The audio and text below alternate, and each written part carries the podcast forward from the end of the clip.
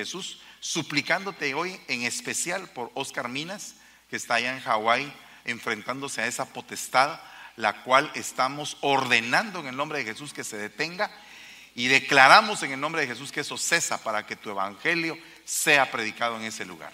Gracias te damos y te bendecimos, Señor. Amén y amén. Denle un fuerte aplauso al Señor. Gloria a Dios. Bueno, hay muchas cosas que cansan, hermano. Incluso la Biblia dice, no te canses de hacer el bien. Pero si la Biblia dice que no te canses de hacer el bien es porque el enemigo va a hacer todo lo posible para que te canses de hacerlo. Amén.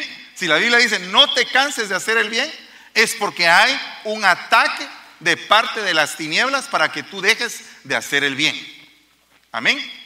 Bueno, pues fíjese que una de las cosas que a veces cansan es el hecho de que hay un evangelio muy superficial en la iglesia. Tan superficial que se basa eh, muchas veces en puras emociones. Digamos, hay evangelio que está basado en el show, en un mecanismo que presenta un show y la gente está cautivada por el show, pero no hay una sustancia que permanezca a lo largo de la carrera.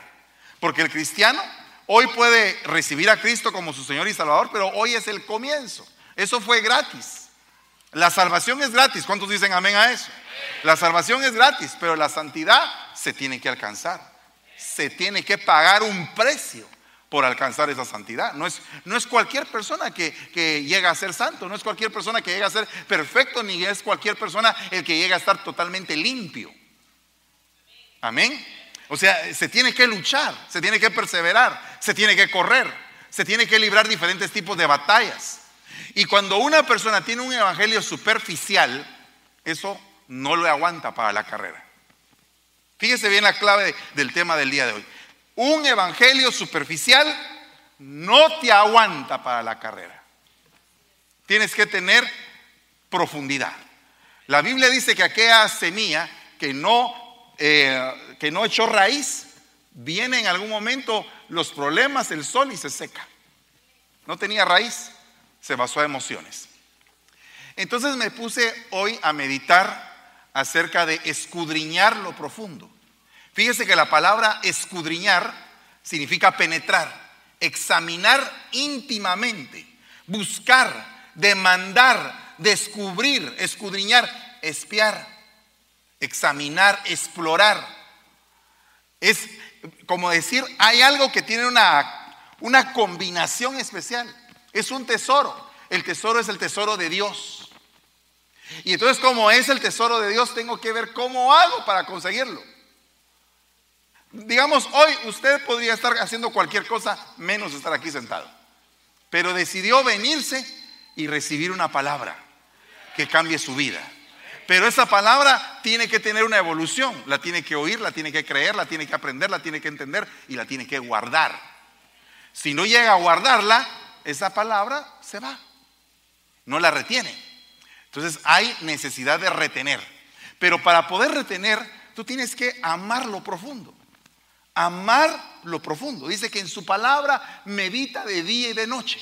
O sea, amar realmente lo profundo. Entonces vea lo que dice la palabra del Señor en Eclesiastés 1, eh, perdón, 12, 9. Y cuanto más sabio fue el predicador, tanto más enseñó sabiduría al pueblo. E hizo escuchar, e hizo escudriñar, compuso muchos proverbios, procuró el predicador hallar palabras agradables y escribir rectamente palabras de verdad.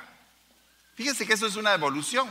Es un, eh, eh, son dos versículos que tienen siete dimensiones. Observe usted ese punto, porque cualquiera puede predicar el Evangelio, hermano. Por favor, óigame bien lo que le digo.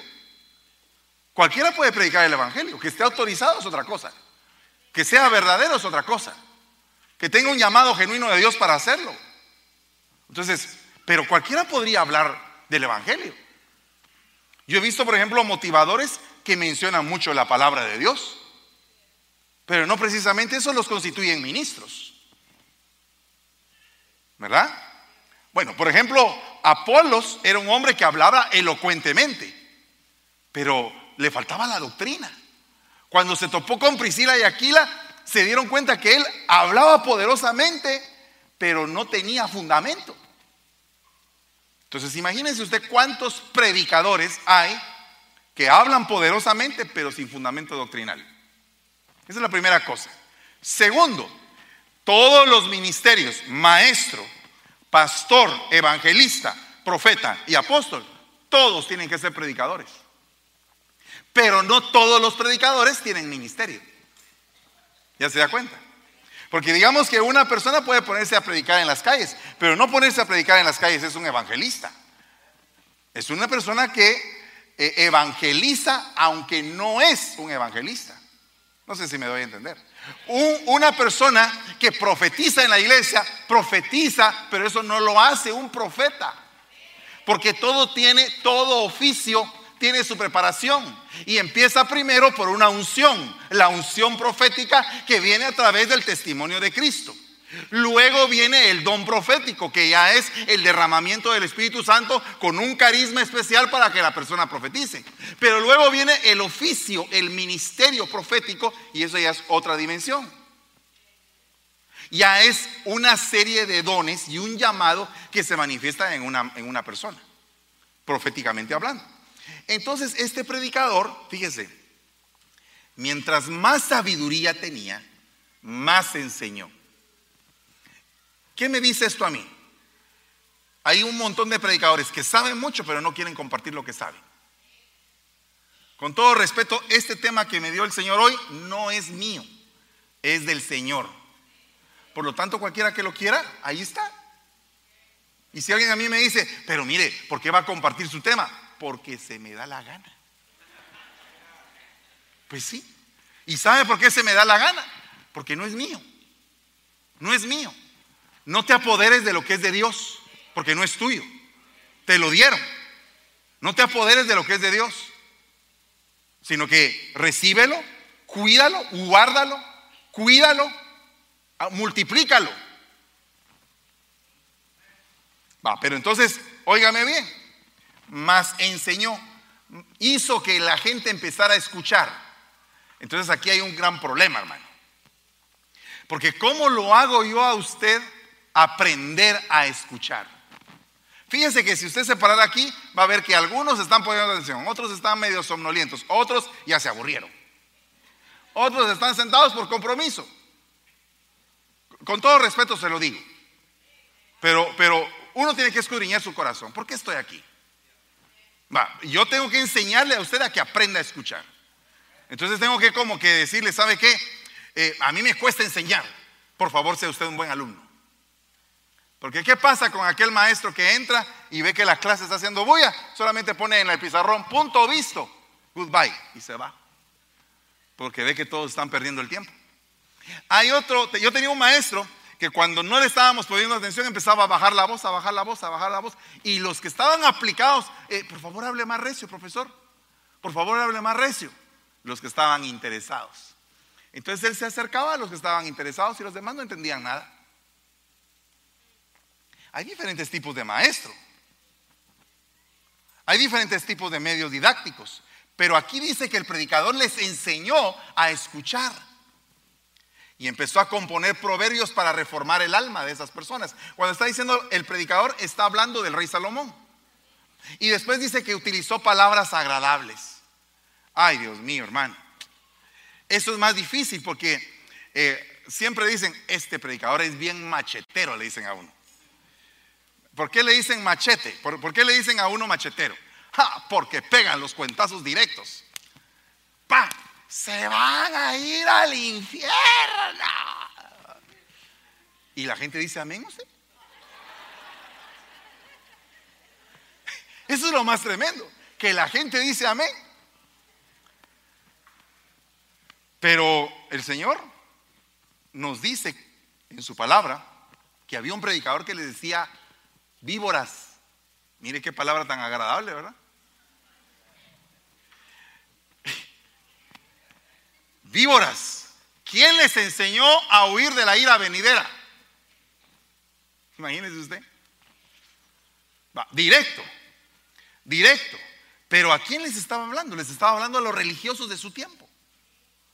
Les estaba, eh, les estaba diciendo víboras a aquellos que vivían en un continuo, en una continua esfera de hipocresía, llevando a cabo una religión, mas no la práctica ni la vivencia de la misma.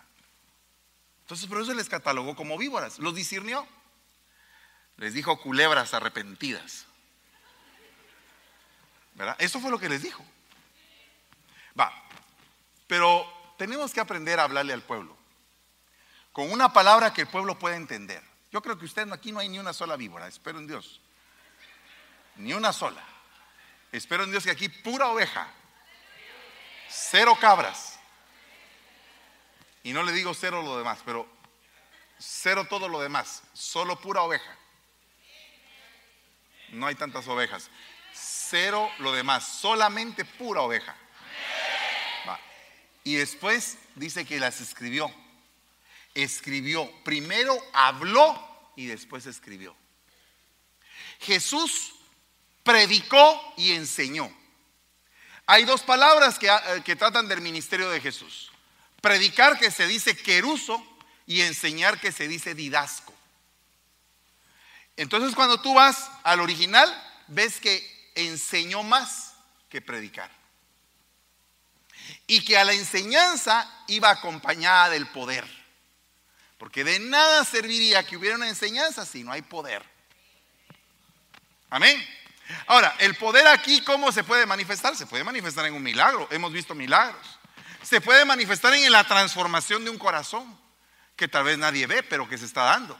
Se puede dar en el arrepentimiento de una persona, en una sanidad que nadie se dio cuenta, más que solo el que tenía la enfermedad.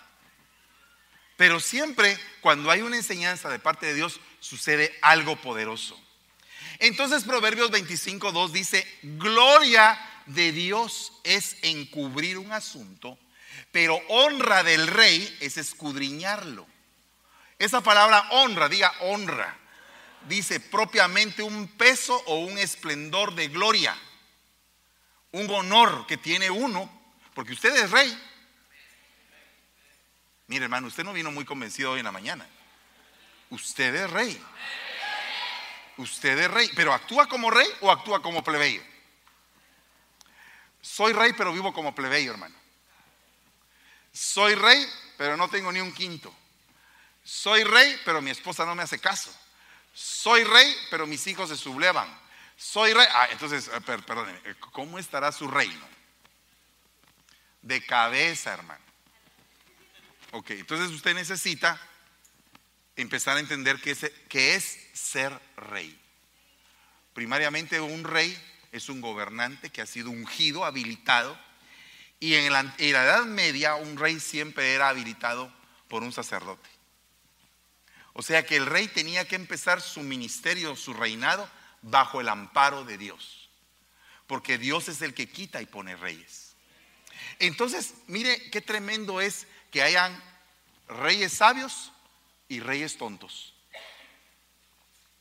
Reyes sabios y reyes tontos. Todos los reyes de Israel que aparecen en la Biblia que dice, e hizo lo malo delante de Dios y no anduvo en los caminos de su padre. Entonces ahí aparecen un montón de reyes tontos. Y hay otro montón de reyes que dice, e hizo lo bueno y lo recto delante de Dios y anduvo en los caminos de su padre. Y hay otro grupo que estuvo bien, que eran reyes buenos, aunque sus padres eran malos, y habían reyes, eh, padres buenos con hijos malos.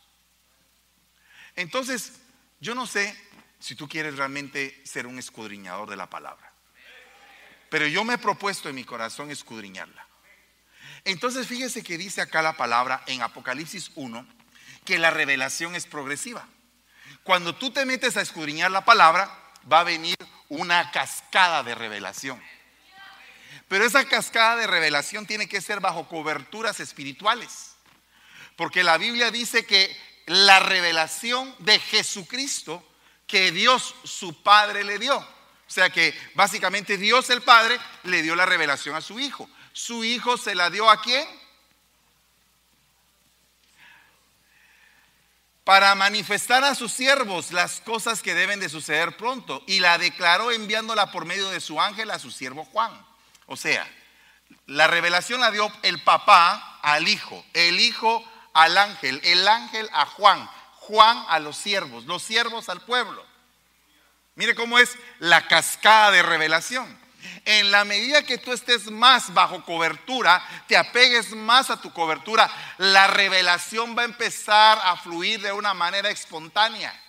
Pero cuando no hay una cobertura, se interrumpe, la revelación no va a llegar en toda la cantidad. A poco, hermano, a mucho, hermano. Se lo puedo asegurar. ¿Y sabe por qué? Porque cuando una persona no tiene revelación, no tiene palabra nueva, siempre va a estar redundando en, los mismos rudimentos. Diga conmigo la palabra rudimento. Vaya. ¿Para qué es que nosotros necesitamos revelación? Primero para, dice aquí la palabra en Deuteronomio 13, 14. Entonces inquirirás, buscarás, escudriñarás con diligencia. Si en verdad se comprueba que se ha hecho tal abominación en medio de ti, por medio de hombres seductores. O sea que uno escudriña, uno investiga para que el Señor te revele en dónde está el pecado. Amén. O sea, ¿cuál es el motivo de la escritura? Del escudriñar la escritura es que tú sientas cuando algo no está bien. Amén. Cuando tú, tú le veas el rostro a tu oveja y tu oveja tenga, tenga así una azúcar así. ¿Y a vos qué te pasó? Nada, pastor. Todo, todo nice. Ah. Este, este, este viene así mero raro. No, no, no, relax, pastor, todo está bien. Porque se fumó un pito de marihuana. Entonces está muy relajado, pero tú lo discerniste porque conoces el estado de tu rebaño, porque has escudriñado la palabra y como has escudriñado la palabra conoces las reacciones que el rebaño tiene. Reconoces cuando un ministro de alabanza te deja el rebaño, pero súper contento. Cuando un ministro de alabanza te deja el rebaño deprimido porque eh, el ministro venía cargado. Entonces tú reconoces eso. ¿Sabes cuándo la palabra entra como, como un cuchillo caliente en mantequilla y cuando todos están como que, esto no me gusta? ¿Verdad? Tú, tú sabes eso lo reconoces. ¿Pero por qué? Porque ha habido revelación en tu vida, porque has escudriñado la escritura, porque has buscado con diligencia. También dice ir y explorar, escudriñar la tierra. Fíjese, hermano, que empezamos a hacer una investigación de todas las ciudades donde usted está puesto en la iglesia. La empezó a hacer Ana Ruth. Y empezó a indagar que tal ciudad significa tal cosa, que tal ciudad significa tal cosa. A mí no me cuesta mucho porque la ciudad donde estoy es San Francisco. San Francisco es el santo más chiquito. San Francisco de así es. ¿Verdad? Entonces, pues sí, porque el, poderoso de Israel está acampando en esa ciudad y la va a conquistar para Cristo. Entonces, tenemos que reconocer territorialmente, pero para reconocer territorialmente tenemos que entender qué es lo que Dios quiere para nosotros. ¿Por qué nos colocó en ese lugar? ¿Por qué estamos en esa esquina? ¿Por qué nos están sacando de esa esquina? ¿Por qué en esa esquina un montón de flechas en contra y en la siguiente esquina todo está tranquilo? ¿Qué pasa ahí? Algo se está moviendo, algún ataque, algo fuimos a tocar. Decía el hermano Otto, cuando te esté pasando algo, qué bueno, pero cuando no te pase nada, preocúpate, porque no estás haciendo nada. Pero cuando hay oposición es porque estás en algún momento tocando algo y que al enemigo no le gusta. Va, de ahí dice, Dios escudriña, Dios está escudriñando tu corazón. Os irá bien cuando Él os escudriñe o le engañaréis como se engaña a un hombre. Entonces el escudriñamiento, la exploración del corazón del hombre le corresponde a Dios. Fíjese bien este punto porque es clave para el mensaje. Eh, la exploración del corazón del hombre le corresponde a Dios. Por lo tanto, hay muchos que sin tener la revelación se ponen a hacer prejuicios de la gente sin tener la base sólida de lo que está pasando. O sea, es bien delicado esto porque muchas personas se han visto envueltas en un montón de escándalos porque simple y sencillamente se ponen a prejuiciar. Vale. Otra cosa importante, vea, vea todo, lo que, todo lo que significa escudriñar. Diga conmigo escudriñar. ¿no se habría dado cuenta Dios de esto? Pues Él conoce los secretos del corazón. Dice 139, 23, escudriñame, oh Dios, y conoce mi corazón, pruébame y conoce mis iniquidades. Entonces aquí hay un punto. Una es que Dios venga y que te escudriñe y otra vez que tú le abras tu corazón y le digas, mira, examina lo que hay aquí. Son dos cosas distintas. Porque en, el primer caso, el Señor viene y te visita. En el segundo caso, tú lo estás visitando y le dices, por favor, Señor, ¿cuál es el mal que tengo? ¿Qué es lo que pasa? Por favor, explícame. Aquí está mi corazón y revélame lo que me está pasando. Entonces vienes tú y recibes un, un, no sé cuántos han recibido una palabra de Dios a su corazón. Y el Señor te empieza a hablar y te dice, hijo, esto te está pasando por esto y esto. Y tienes una intimidad con el Señor, una relación, una comunicación bien hermosa. Pero es a través de que Él te escudriña, porque tú le dijiste, Señor, por favor, escudriñame. Amén.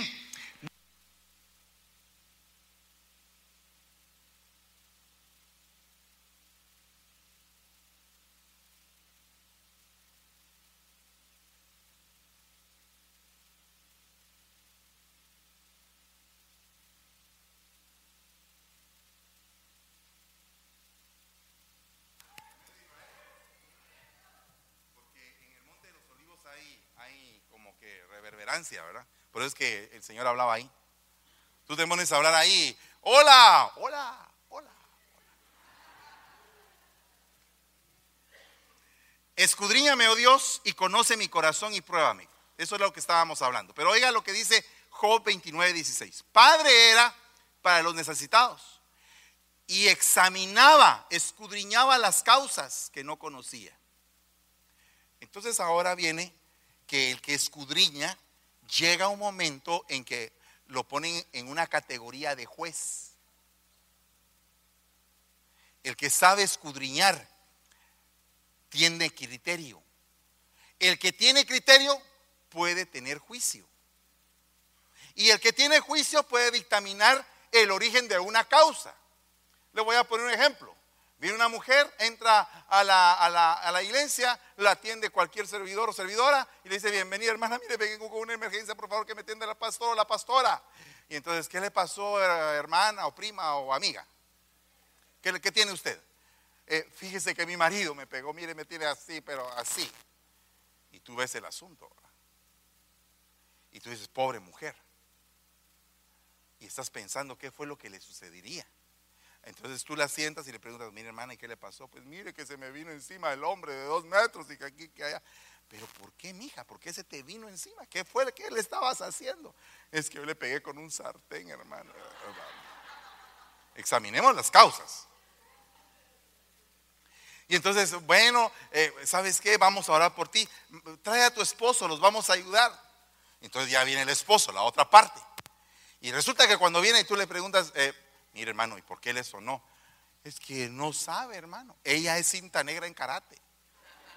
Agarra los sartenes como los agarra Jackie Chan en las películas. O sea, hay una causa. No podemos definir un juicio sin antes escuchar causas. Pero el que escucha causas es aquel que ha aprendido a escudriñar. Si no, enjuiciamos a la ligera a todos y condenamos a todos. Y no se trata de condenar a todos, se trata de atender a las personas en su necesidad. Ahora vea esto.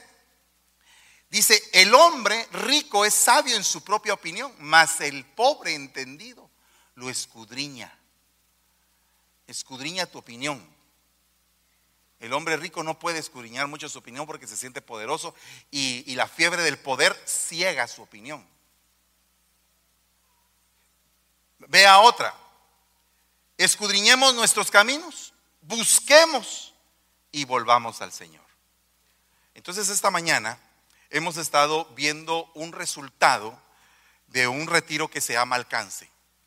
El retiro que se llama alcance solamente mostró los siete yo soy. Esa fue la esencia. Pero ahora vamos a mostrar qué le pasa al pueblo de Israel cuando pasa por el desierto. Yo no sé cuántos de ustedes han pasado por algún desierto. Ni uno. Alguien que diga así, aquí hermano, ese soy yo. Si no es usted, soy yo. Yo he pasado por desiertos, he pasado por desiertos terribles, algunos desiertos bien largos, otros desiertos bien cortos, otros desiertos sin nada de agua, otros desiertos con un poquito de agua. Hay diferentes tipos de desierto. Pero el desierto marca el trabajo al alma humana.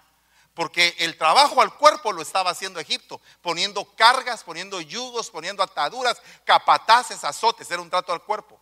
El trato al alma se da en el desierto después de que pasan por el mar rojo que representa el bautismo.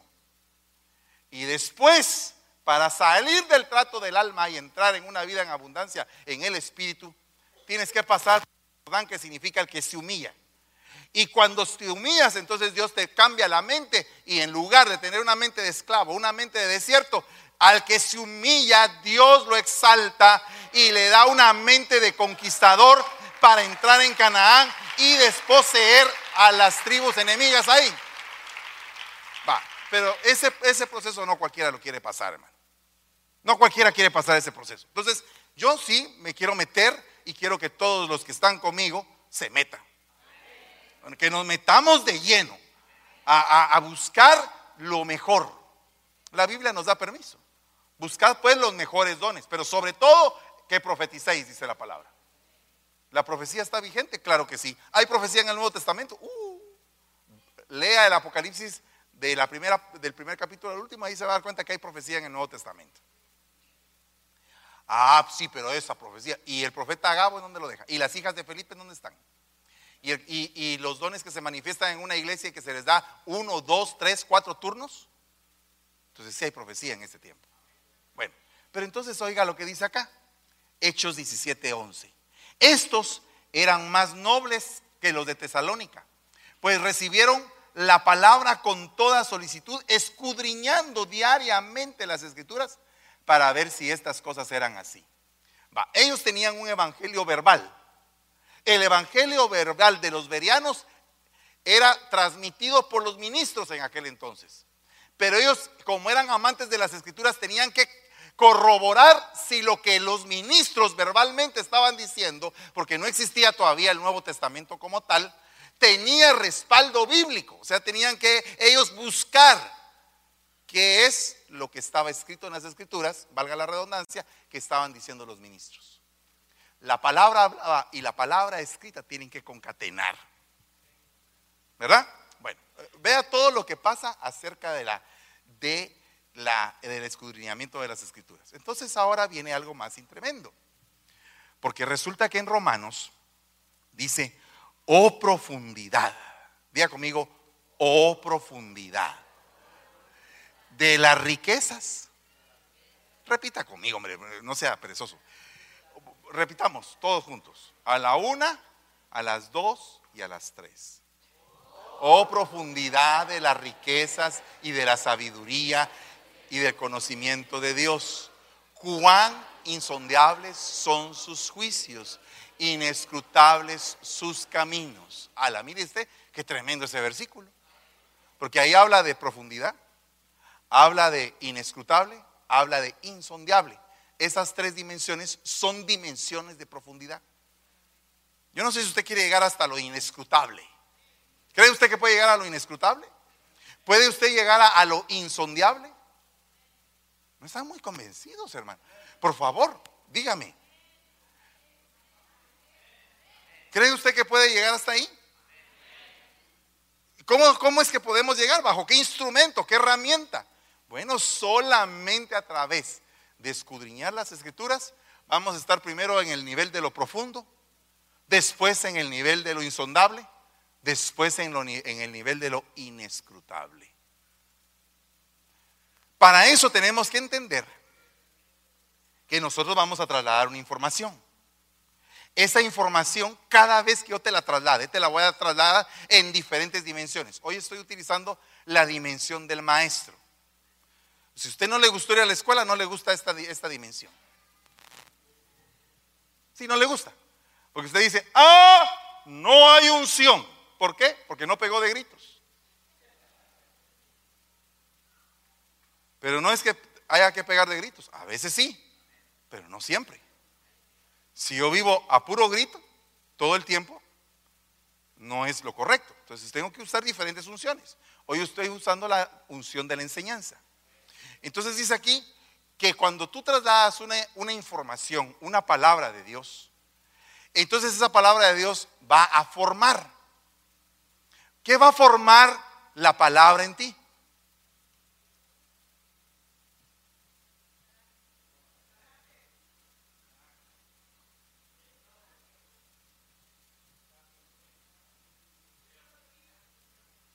que me diga lo que estoy pensando se, se rayó conmigo.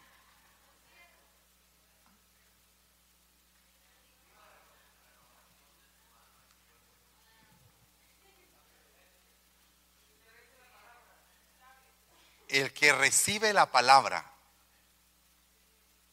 y la palabra se hace carne.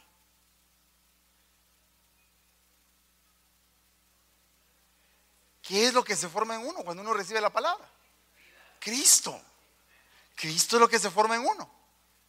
Entonces, el carácter de Cristo es el carácter que nosotros tenemos que alcanzar. Un motivador te va a decir, usted es un campeón. Usted no es un campeón, usted es un perdedor. Y yo también. El campeón es Cristo Jesús. Pero si Él nos hace campeones,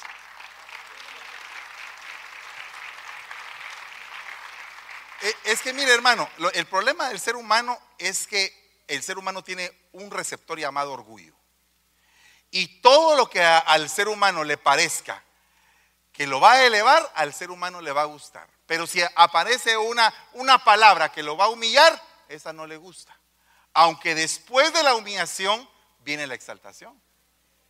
¿Qué fue lo que hizo Goliat con David? Lo humilló. ¿Qué fue lo que hizo Saúl con David? Lo humilló. ¿Qué hicieron sus hermanos con David? Lo humillaron. ¿Qué hizo su padre con David? Lo humillaron. Ya llevaba cuatro humilladas. Y se enfrentó, esa todavía no le había llegado. No se la habían entregado, pero en el momento en que se enfrentó con el gigante, ya David llevaba cuatro. El día en que lo iban a ungir, imagínese usted que el día que te vamos a ungir, el profeta se confunde seis veces. Y es nada más y nada menos que Samuel. Viene el profeta Samuel y ve a Eliab. Eliab así bien tipazo, musculoso, fortachón. Y dice, este, este sí califica en el perfil. Me imagino que, me imagino que así como cuando uno de papá anda buscando a alguien para su hijo, su hija, su hija. Este, este sí está, pero mira cabalito. Terrible, ¿verdad? Se equivocó Samuel. Imagínese que Samuel se equivocó, hermano. A veces nosotros decimos, oh, esa profecía no es de Dios. ¿Y usted qué sabe? Mejor esperar, callar, oír. Allá en mi pueblo, como no hay varitas para, el, eh, el tren, ¿verdad? Solamente hay un letrero que dice, alto, mire y oiga. Si no yo, no miró y no paró, el tren se lo llevó.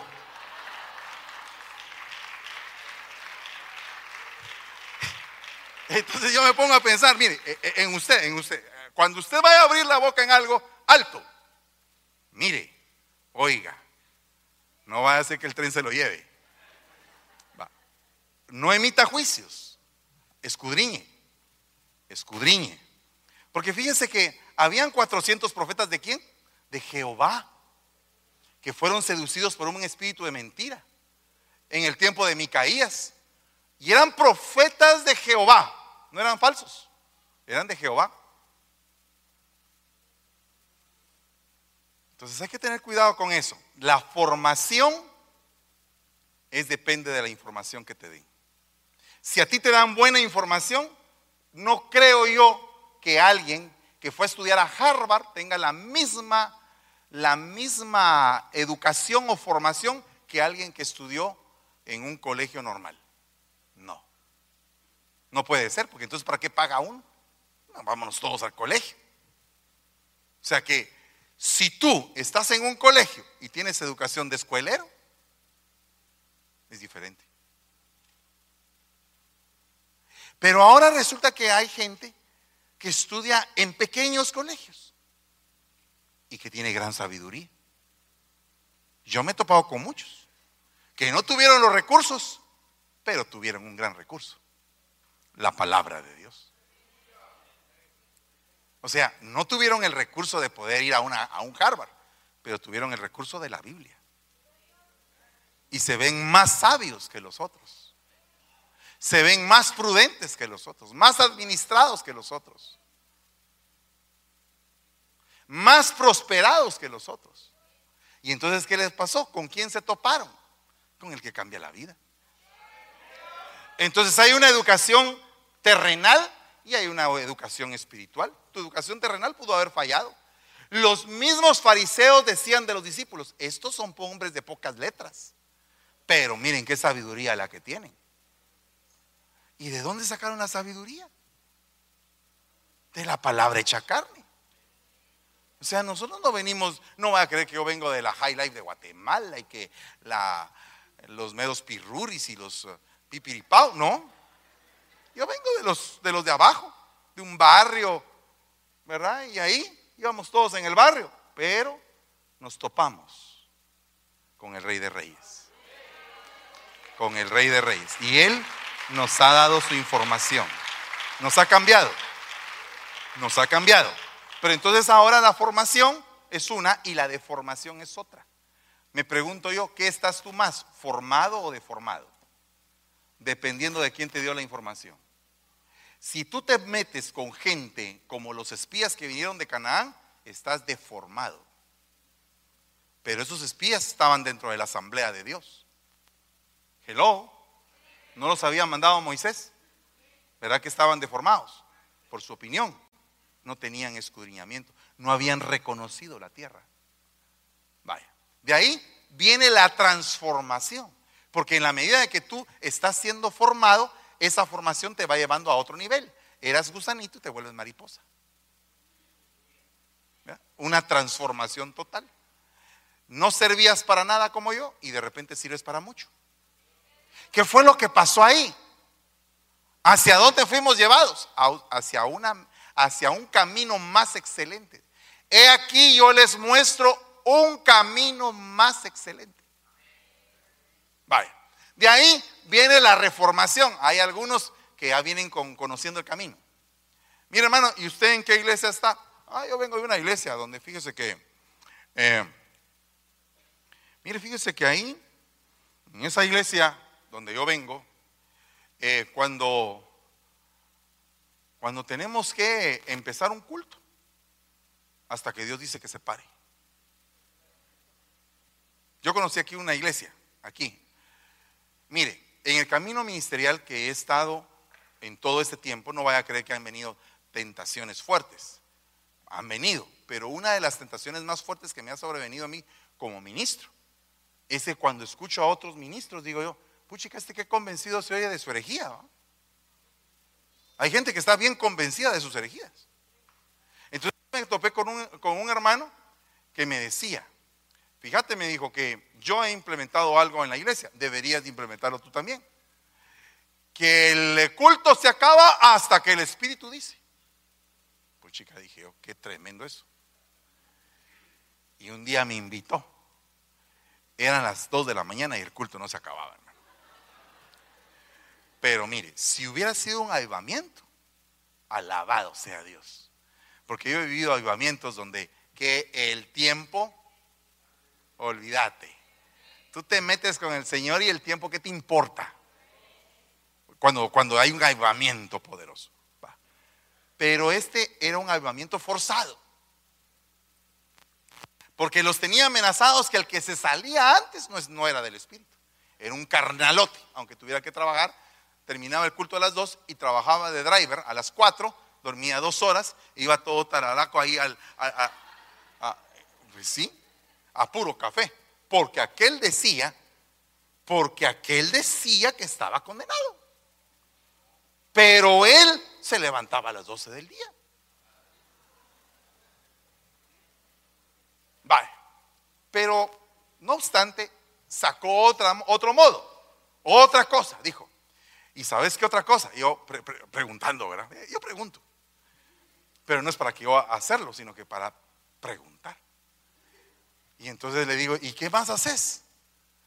Mira, me dijo, Como la Biblia dice que como ladrón en la noche llegará el Señor, yo me levanto. No se levantaba, porque no se había acostado. Empezaba a las 11 de la noche, el día que no había culto, e iba a tocar la puerta de la casa del hermano tal. ¿Verdad? Y digamos que yo llegara a tu casa. Andrea, bueno, pero Abigail, estás despierta, estás velando. No, pastor, estoy durmiendo. Tienes que velar para no caer en tentación. Dios mío. se, se lo digo sinceramente, eso era lo que estaba pasando. Aquí en San Francisco, en el país más poderoso del mundo, tecnológicamente, armamentísticamente y todo lo demás que usted ya sabe, todavía hay personas que creen así, fíjese usted. Tenemos que ser, tenemos que entender que todo tiene un orden. El orden no, no tendría que interrumpir el fluir del espíritu. Al contrario, el orden va a hacer que todo camine mejor en el espíritu. Entonces hay algunos que hay que reformarlos con la palabra. Hay otros que se tienen que conformar, adoptar la forma de. Y por último, la uniformación. Yo no sé, aquí creo que no estamos todos uniformados. ¿O estamos uniformados? ¿Será que estamos en el mismo sentir? Si estamos en el mismo sentir, ¿por qué es que algunos ya se quieren ir?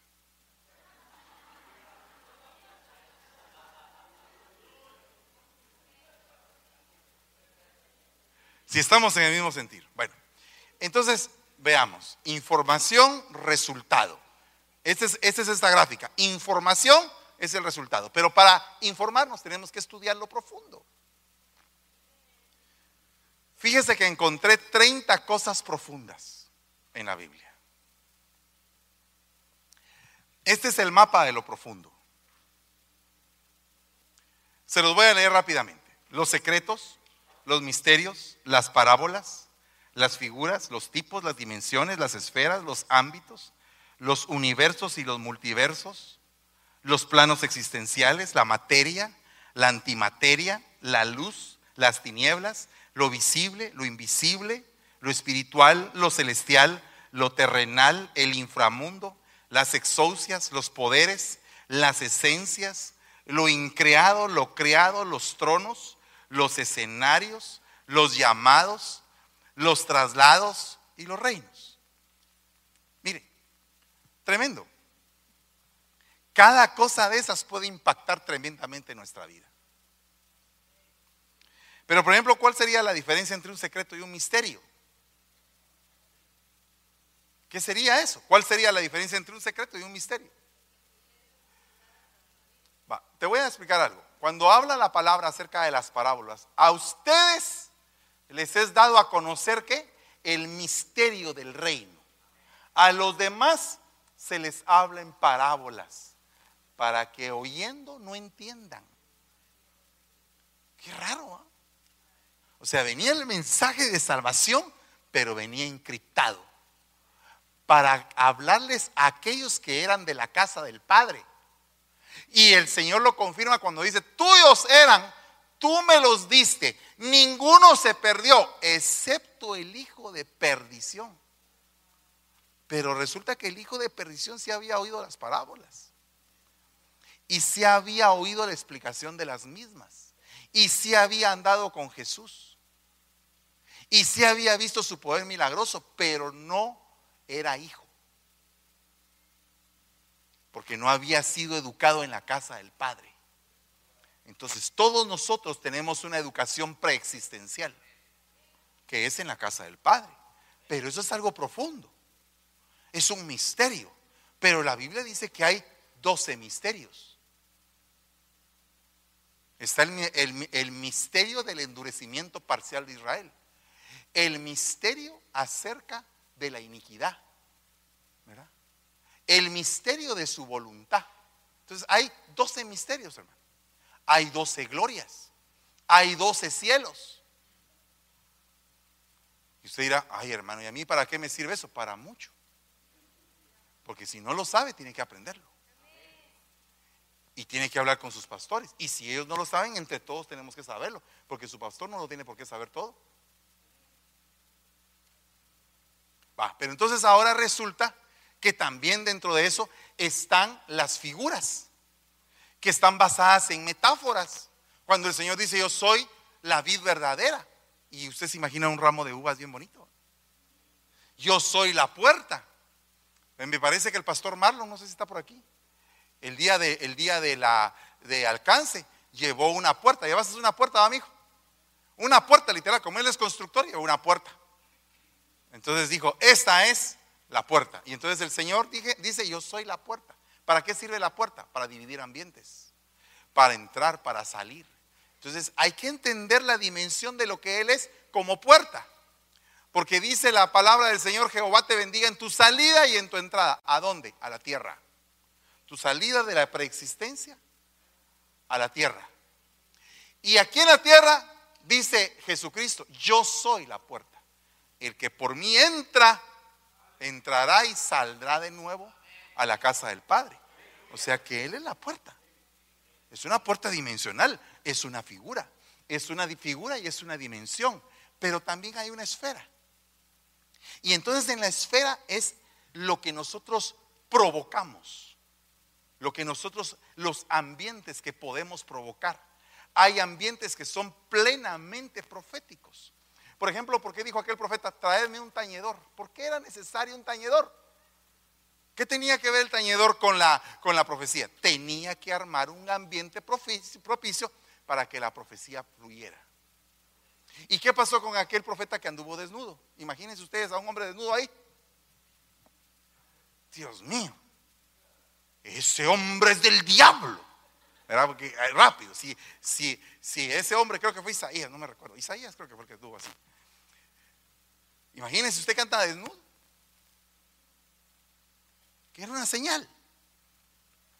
Y aquel otro profeta que le dijeron, ve y agarra a una prostituta como mujer para que sepas lo que yo siento, cómo es que mi pueblo se prostituye. Y aquel teniendo que aguantar a la bendita, a la bendita mujer, pues.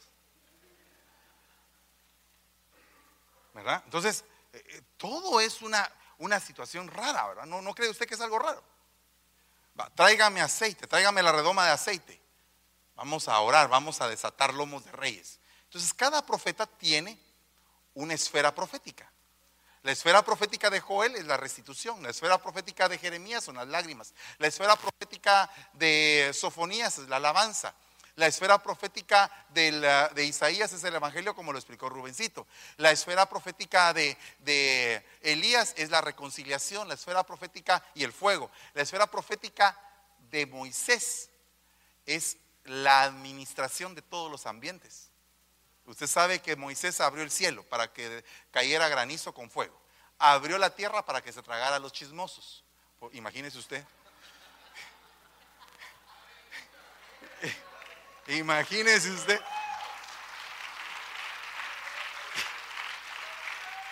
Imagínese usted un su, pastorcito así que, Señor, y ¡pum! Todos abajo. Dios mío, qué cosa más tremenda. Entonces, entonces, abría el cielo, abría la tierra, la profundidad de la tierra, abría el mar. O sea que solo ahí, mire cuántos, eh, cielo, tierra y mar, tres elementos poderosos. Pero Él les abrió al pueblo la puerta entre la vida y la muerte. O sea, les dijo, he aquí, dice el Señor, les traigo dos opciones. Escojan la vida y hacer el bien o la muerte y hacer el mal. ¿Qué quieren? O sea que Moisés es un abridor. Entonces las esferas proféticas son algo importante. Le voy a explicar qué es una esfera profética aún más. Tráeme el arco. Así, pero eh, era para tierra. Así, rápido. Eso me gusta. Entonces, mire, este es un arco. ¿Cuántos conocen un arco? No vaya a creer usted que es el arco de Cupido, hermano, por favor. No, no, no, no, de ninguna manera. Reprendemos en el nombre de Jesús. Entonces fíjese que está el arco. Gracias, hijo. Dios te bendiga. Mire, pues tal vez, tal vez se suelta y le pego un... Mire, este es un arco, ¿ve? ¿Verdad? Amén. Vale. Pues entonces llega, llega un hombre con Eliseo. Y Eliseo le dice, eh, eh, el, hombre le dice, se queja de él, mire, y, padre mío, padre mío, los carros de Israel y su gente de a caballo. Vení para acá, le dije, vení para acá, patojo, le había dicho. Te voy a enseñar. ¿Qué tenés en la mano? Tengo estas flechas. Sonalas en la tierra. Y aquel viene. Mire, aquel viene así, mire. Ah, así como Tranquilino Pérez, así. ¿Sabe usted quién es Tranquilino Pérez? El primo de Speedy González. así. Así, mire. Ay, mire, qué terrible es usted. Mire, no hay peor cosa que pedirle algo a alguien y que... Ah. Así. Se pone bravo Eliseo, porque mire, Eliseo sí tenía así, pero así. Eh, tenía un hígado bien ungido, hermano. Se puso bravo Eliseo. Se puso bravo Eliseo. Le dijo, si hubieras matado siete veces, hubieras aniquilado a los enemigos. Pero como solo lo hiciste tres veces, tres veces los vas a derrotar. Qué terrible eso. Pero ¿qué tenía que ver el arco con eso? Gracias, mijito lindo. Dios te bendiga. ¿Qué tenía que ver el arco con eso? Tráigame la espada, tráigame una espada, por favor, así, pero rápido. La espada rápido. Ah, mire, pues, fíjese bien lo que le voy a explicar. Por favor, me faltan nueve minutos y cincuenta diapositivas me faltan.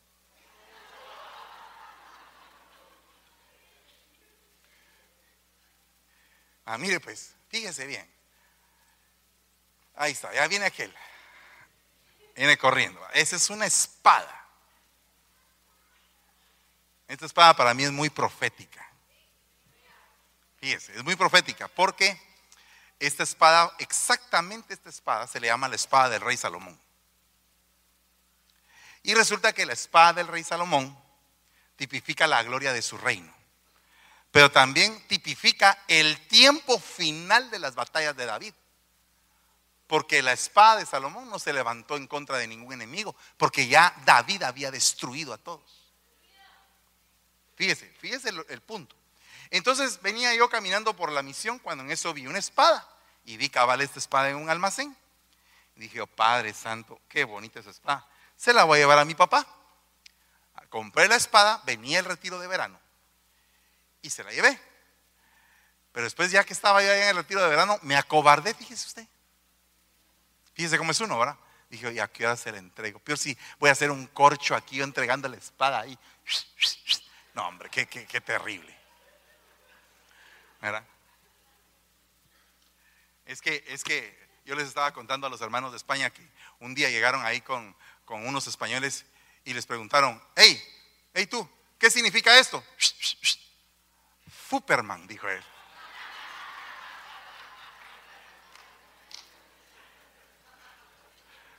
Cálmese, cálmese. Estábamos tan bien, fíjese usted. mire, pues, entonces, resulta que dije, oh, bueno, yo voy a buscar el momento propicio. La escondí, estaba ahí sentado donde está Bobocito y tenía yo la espada ahí abajo. Dije, en el momento que termine de predicar, salgo yo con la espada. Que no piensen que tal vez lo voy a atacar, ¿va? Y entonces ahí, cuando terminó de predicar, ¡faz! Saqué la espada y se la puse, pero yo no sabía que él le había pedido una espada al Señor. Entonces estaba yo aquí entregándole la espada a mi padre apostólico y mi padre bendiciéndome se quebrantó y me dijo, ese es un momento profético. En ese momento estaba Edwin Hernández, ¿dónde estás Edwin Hernández? Juntado con otros hermanos en un cuarto que los tenía yo en ayuno y oración, hermano. Ahí estaban ahí orando y le dije, miren mucha, el canto que viene es de la espada. ¿Verdad que sí vos? Y entonces aquellos empezaron ahí a hacer hasta que salió.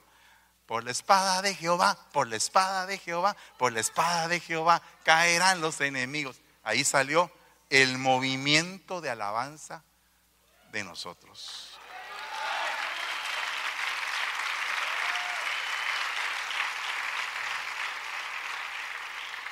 Ahora, yo le voy a contar esto.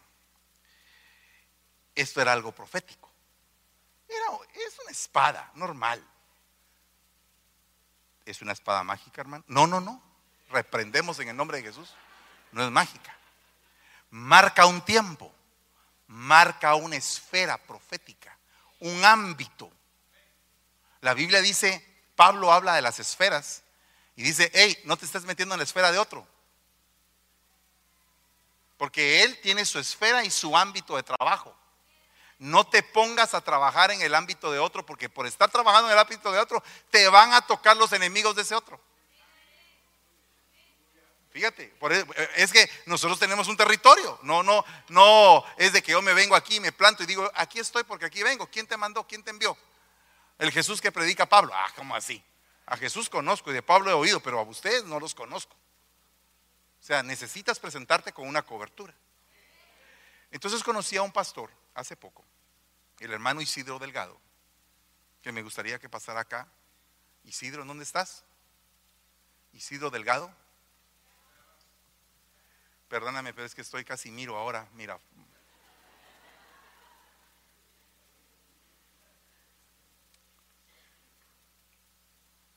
Fíjate, eh, papito, que el Señor, sube por favor al altar. El Señor me mostró, literalmente, que habías estado viviendo un tiempo de una batalla tremenda. Y entonces, como hoy vienes a recibir cobertura, proféticamente te entrego la espada para que vayas a pelear la batalla que estás librando y que la ganes. Suéltala por el momento, ahorita te voy a, voy a ungirte. Por favor, eh, hermano Rubén, hermano Joel, vénganse para acá los dos, por favor, rápidamente. Vamos a levantar la espada de ese siervo, pero así rápido, hermanos amados. Levanta tu espada. En el nombre de Jesús. Esto es un momento profético para tu vida. El Señor sabe las luchas que has tenido que enfrentar y que por momentos te has sentido demasiado solo. Pero hoy has venido a tu casa, dice el Señor. Y a pesar de que has sido fuerte, a pesar de que ha, habido momentos de un sentimiento profundo de derrota, el Señor hoy te bendice en el nombre de Jesús y te unge con óleo de alegría más que a tus hermanos. Y yo te bendigo en el nombre de Jesús. Coloco el manto apostólico que me dieron sobre sobre mi vida y con anillo apostólico sello un decreto de bendición a partir del día de hoy para que ganes tus batallas y que salgas al frente en todo lo que tengas que enfrentar y que salgas con la espada de Jehová. Esa misma espada que Dios me dio es la que te estoy entregando. Y que las bendiciones que me corresponden a mí vengan sobre tu vida también, en doble porción en nombre de Jesús. Yo te bendigo. Quédate aquí un momentito. Paco, vení para acá, hermano.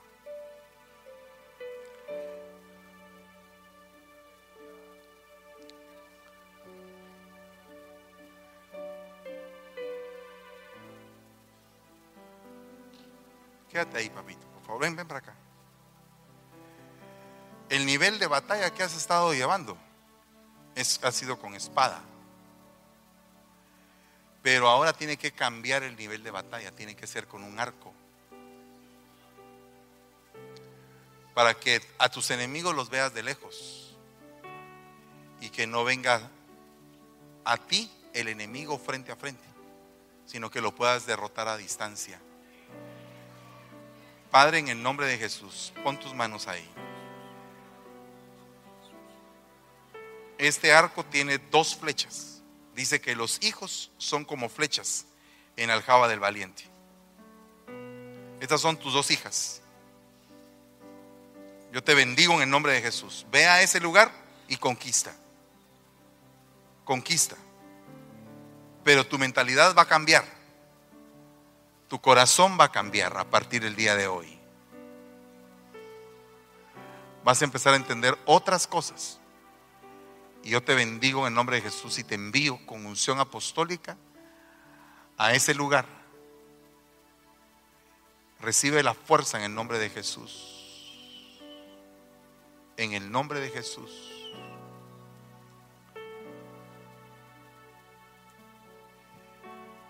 Ahora solamente vas a decir palabras y los enemigos van a tener que huir. Di la palabra que el Señor te ponga en tu, en tu corazón. Por favor, hermano eh, Eric Lazo. Eric o Marvin. Marvin Lazo. Venga para acá, papito. Traigan la otra espada, por favor. La espada que trae Ana Ruth es la que necesito.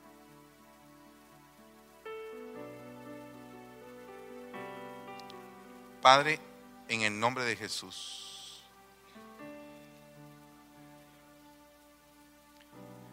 Porque Dios no te dio un espíritu de cobardía, sino que de amor, de poder y de dominio propio. Y estas tres cosas te han ido acompañando. Y son las cosas por las cuales el enemigo ha querido pelear, arrancarte el amor por la obra, arrancarte el poder que tienes por el llamado que Dios te hizo y desestabilizarte en tu corazón. Por muchos años has tenido batallas en esas tres dimensiones, pero hoy en el nombre de Jesús estoy estableciendo un arma para tu vida. Y declarando en el nombre de Jesús que estamos colocándola en tus manos y que a partir de hoy tu batalla va a cambiar. Yo te cubro y te recibo en este ministerio. En el nombre de Jesús. Bienvenido a tu casa.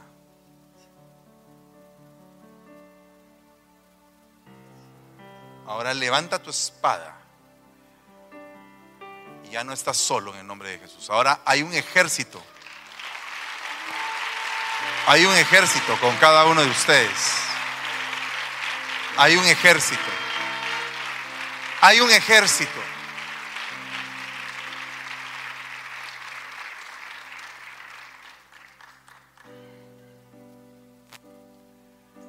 Tengo al pastor Iván, Panamá, y a su esposa.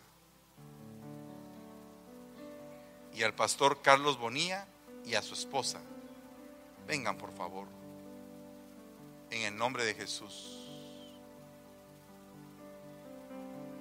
Hermano Rubén, por favor, ven.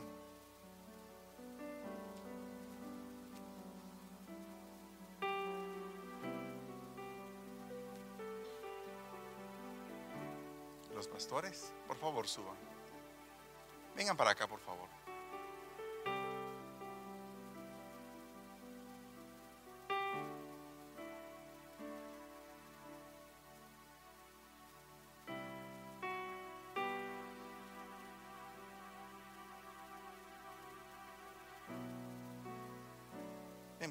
Por favor, ponte aquí.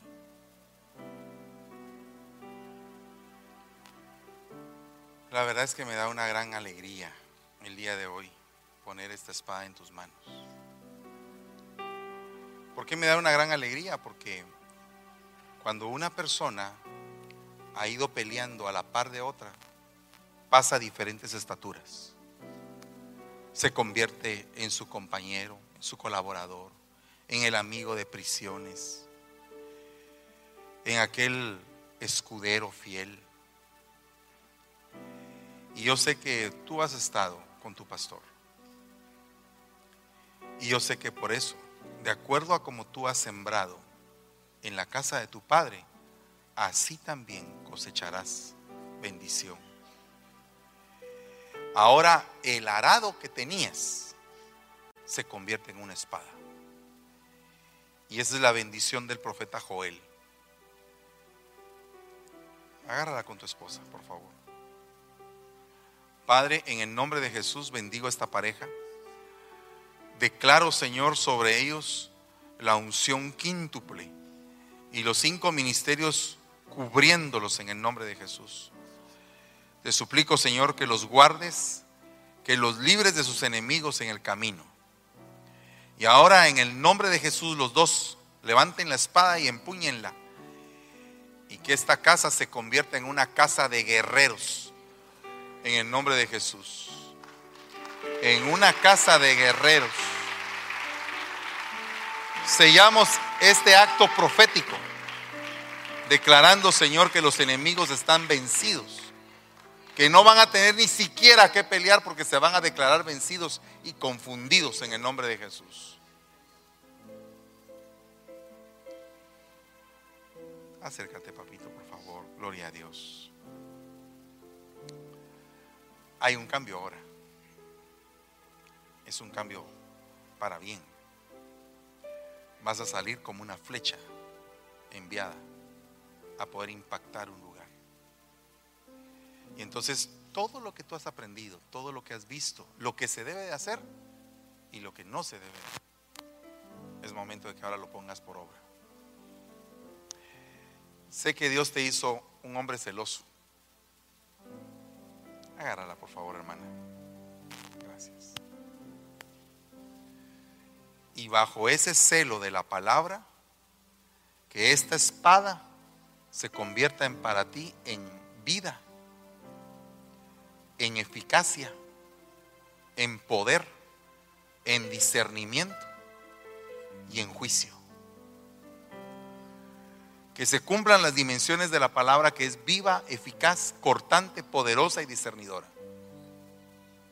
Y que es una espada de dos filos. Que esta espada marque para ti el amor por su palabra.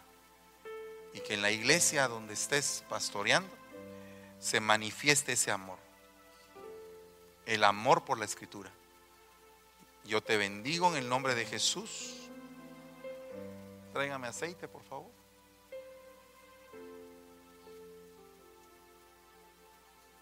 Gracias, Señor. Ahora, Rubencito, pone las manos sobre tu hijo, por favor. Y úngelo. Padre, en el nombre de Jesús, bendecimos. Aleluya. habilitado a partir del día de hoy. Habilitado a partir del día de hoy, en el nombre de Jesús. Habilitada a partir del día de hoy, en el nombre de Jesús. Te damos gracias, Señor. Te bendecimos. ¿Me puede dar un fuerte aplauso al Señor?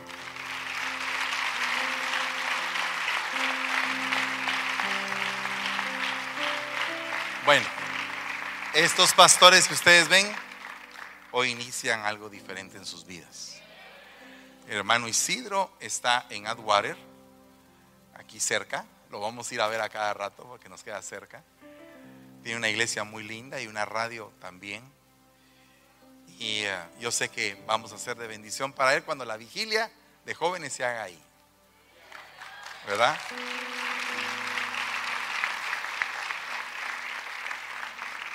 Quisiera desafiar a los jóvenes los que pueden salir y entrar, ¿verdad? A este país. Que quieran ir a hacer una vigilia a Barcelona.